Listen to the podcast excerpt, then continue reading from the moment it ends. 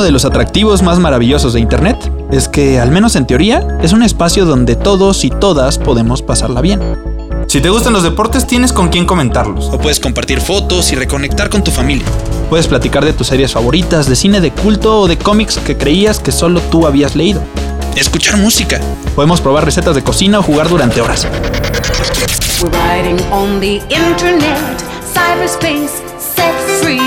Hello, virtual reality.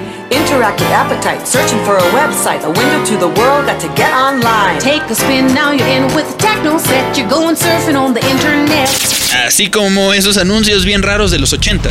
Se suponía que el Internet estaba lleno de colores, pero con los años ese brillo se desvaneció. Para crear una esquina oscura, Que sabemos que existe. pero pocos hemos visitado. Esa esquina tiene una historia tan fascinante como peligrosa. Tan interesante como ilegal. Es una tierra digital que se esconde a simple vista, donde espías, sicarios, asesinos a sueldo, Dealers. o traficantes de todo el mundo se reúnen.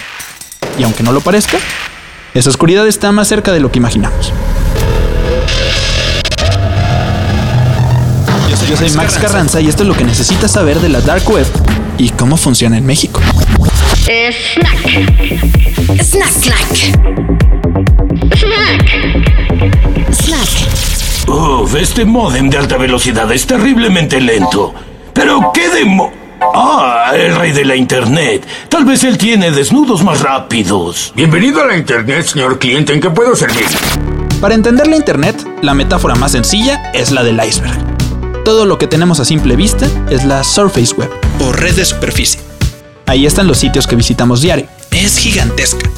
Se almacenan todos los videos de YouTube, horas y horas de música, millones de perfiles de Facebook o Twitter o cualquier otra red social. La conoces perfectamente. Es a la que entras con Google.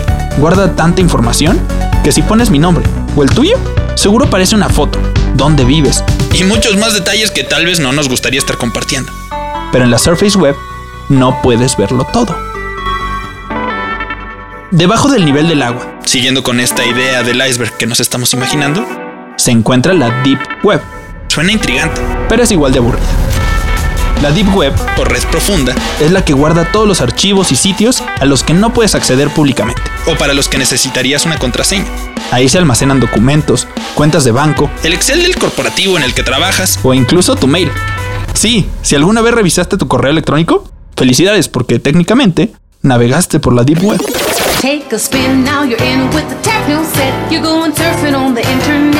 Pero debajo del iceberg. Debajo de la Surface Web y la Deep Web, Pero mucho más abajo, llegamos al fondo de Internet. En esas profundidades, las páginas no terminan en .com. Las personas no tienen foto de perfil y navegan sigilosamente borrando todos sus rastros. Es una esquina oscura donde prácticamente todo se vale. Esa, esa sí es la Dark Web. Como muchos avances tecnológicos, la Dark Web también surgió entre militares. Suena exagerado, pero cada movimiento que hacemos en Internet está siendo monitoreado. no decimos que te está espiando el FBI en una camioneta fuera de tu casa. Pero las páginas que visitas saben a qué le diste clic. El algoritmo te recomienda canciones. Te aparecen anuncios de cosas que solo a ti te gustan y hasta se enteran de cuánto tiempo pasamos conectados. Pero eso no le podía pasar al ejército. La Marina de Estados Unidos necesitaba que sus conversaciones fueran secretas, que sus agentes pudieran navegar y escribir sin que nadie los vigile. Y así fue que crearon el Onion Protocol, O protocolo cebolla. a little bit that it's a, a way to sort of bounce your traffic around uh, different locations around the internet, and then it uses layers of encryption to uh, make it hard for any individual. Escuchamos a Paul Syverson, un matemático y filósofo que trabajaba en el laboratorio de investigación para la Marina de Estados Unidos cuando creó el Onion Protocol. ¿Y eso qué es o cómo funciona? Pues sin clavarnos mucho en los enredos técnicos, se trata del método más avanzado de comunicación anónima. Funciona escondiendo toda la información, Todo el tráfico en capas. como una cebolla, Cuando envías un mensaje, rebota por todo Internet y en cada escala se va pelando. sin dejar rastro alguno. Cuando llega el mensaje al final, solamente la persona a la que iba dirigido sabe qué dice. Nadie sabe por dónde pasó y mucho menos de dónde viene. Este protocolo cebolla se usó exclusivamente entre los militares para comunicarse de manera anónima. Pero ahí sucedió algo curioso. Si solo los agentes secretos se comunican ahí, era obvio que todos los mensajes eran importantes. Entonces necesitaban camuflajearse. Y así es como abrieron el protocolo al mundo. Entre más mensajes anónimos existan en la carretera, Más cáscaras de cebolla. más difícil sería encontrar la información que venía al ejército. Eso convirtió a la Dark Web en una herramienta para todo tipo de personas que necesitan privacidad. Desertores políticos, informantes corporativos, espías gubernamentales o periodistas. También significó la oportunidad de abrir un nuevo y gigantesco mercado. Esta industria avanza tan rápido que es difícil saber. Por eso necesito un nombre revolucionario como Revolucionario. Esta no es una guía de cómo visitar la Dark Web. Sin entrar en detalles, podemos decir que necesitas programas especiales. Son navegadores de Internet, Como Chrome, Firefox o Safari. dedicados especialmente a estos sitios anónimos. El más conocido se llama Tor, y desde ahí entrarás a páginas que no terminan en .com ni en .net, Ni en .org. sino en .onion. Tampoco tienen nombres. Se ven en realidad como números y letras al azar. Si quieres entrar a estas páginas desde tu navegador normal, vas a toparte con pared. Si entras desde Tor, se abre ese pasadizo secreto. Dentro de la Dark Web, uno de los primeros lugares para visitar es una especie de sección amarilla Pero completamente ilegal. que te guía a todo lo que podrías estar buscando. Se llama Hidden Wiki O la wiki escondida. y ahí encuentras una lista de todos los servicios disponibles, desde pasaportes falsos hasta asesinos a sueldo, estafas, lanzacuetes, granadas, hackers y todo tipo de drogas. En 2011 apareció en la Hidden Wiki la dirección anónima de un nuevo sitio. Se llamaba Silk Road y cambió el Internet para siempre. Five weeks ago, the FBI shut down what it calls the most sophisticated and extensive criminal marketplace on the internet. Silk Road was a website selling drugs and other illegal goods. Como ya escuchábamos en las noticias, esa página se llamaba Silk Road, Como curiosidad, se bautizó así en honor a la ruta de la seda. aquellos caminos comerciales del mundo antiguo que conectaron Asia desde el siglo I y maravillaron a los exploradores de la época. Marco Polo era uno de ellos. Pero bueno, este sitio de internet se volvió famoso por ser el primer mercado ilegal en la dark web. Aprovechando las entradas anónimas, el tráfico secreto y escondidos entre las capas del protocolo cebolla, en la Silk Road tenías cualquier servicio ilegal a la mano. Drogas de cada esquina del mundo, Equipos electrónicos de contrabando. armas de uso exclusivo del ejército, podías contratar hackers o asesinos a sueldo. Lo describían como el Amazon o el eBay del mundo criminal. Y como toda gran empresa, tiene una historia interesante detrás. La Silk Road fue creada por un joven universitario que se llama Ross Ulbricht. Aunque nadie lo reconocía por ese nombre. Dentro de la Dark Web usaba un seudónimo, el pirata Roberts. Roberts escribía todas las mañanas un mensaje de bienvenida en la Silk Road, Hablaba de sociedades utópicas y cómo su página era en realidad la fundación de un mundo libertario. que no se rigiera por las leyes internacionales o las regulaciones políticas, una tierra de completa libertad. Aunque él no creía completamente en eso. Detrás del seudónimo elocuente, Ulrich cobraba una comisión en Bitcoin por cada transacción que se hacía en su sitio. Si sentía que alguien se salía de la raya, utilizaba hackers para amenazarlos. Y en al menos dos ocasiones se sabe que contrató asesinos para eliminar a personas con las que había tenido conflictos. Pasaron unos meses de riquezas y finalmente el pirata Roberts terminaría arrestado. La Silk Road se eliminó completamente de la Dark Web Aunque habían escondido sus servidores en Islandia. y Ross Ulbricht fue sentenciado a cadena perpetua. Pero dejó una puerta abierta. ¿Cuántas personas creen que compraron en la Silk Road? ¿Cuántas armas o drogas se vendieron en esta esquina oscura? Y supuestamente diminuta de internet. Pues imagínense que solo de las comisiones que cobró en Bitcoin, la riqueza de Ross Ulbricht superaría los 8 billones de dólares. Si no estuviera en la cárcel, solo de comisiones, sería una de las 300 personas más ricas del mundo. Alguien tenía que ocupar ese espacio.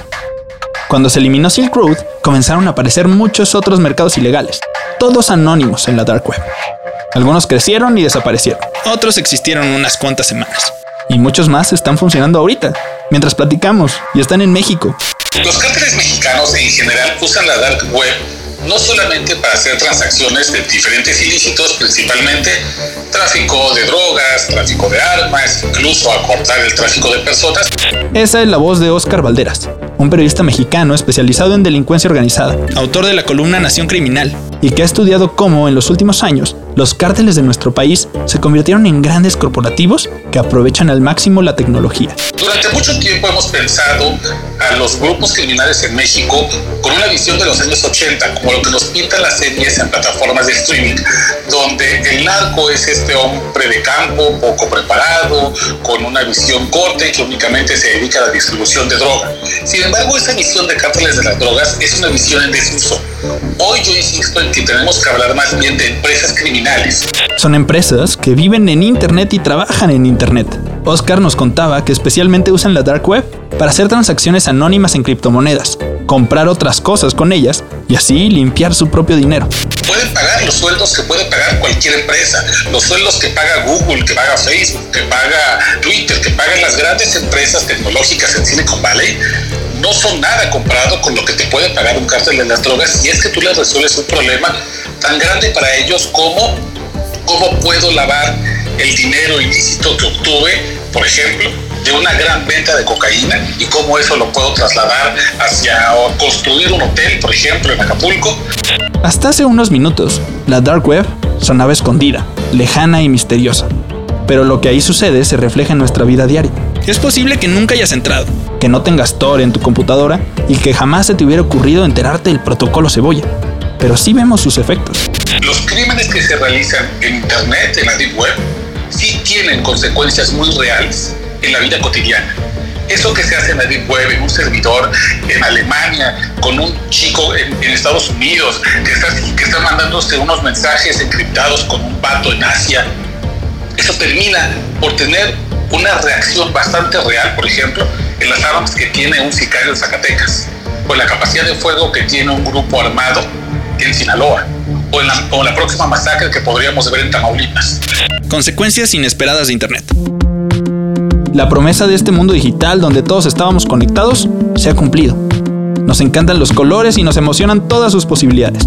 Nos gusta platicar de deportes, de series, de cine y probar nuevas recetas de cocina. Pero con historias como la Dark Web y sus oscuras aplicaciones en México, recordamos que lo que pasa ahí no siempre se queda encerrado en las pantallas.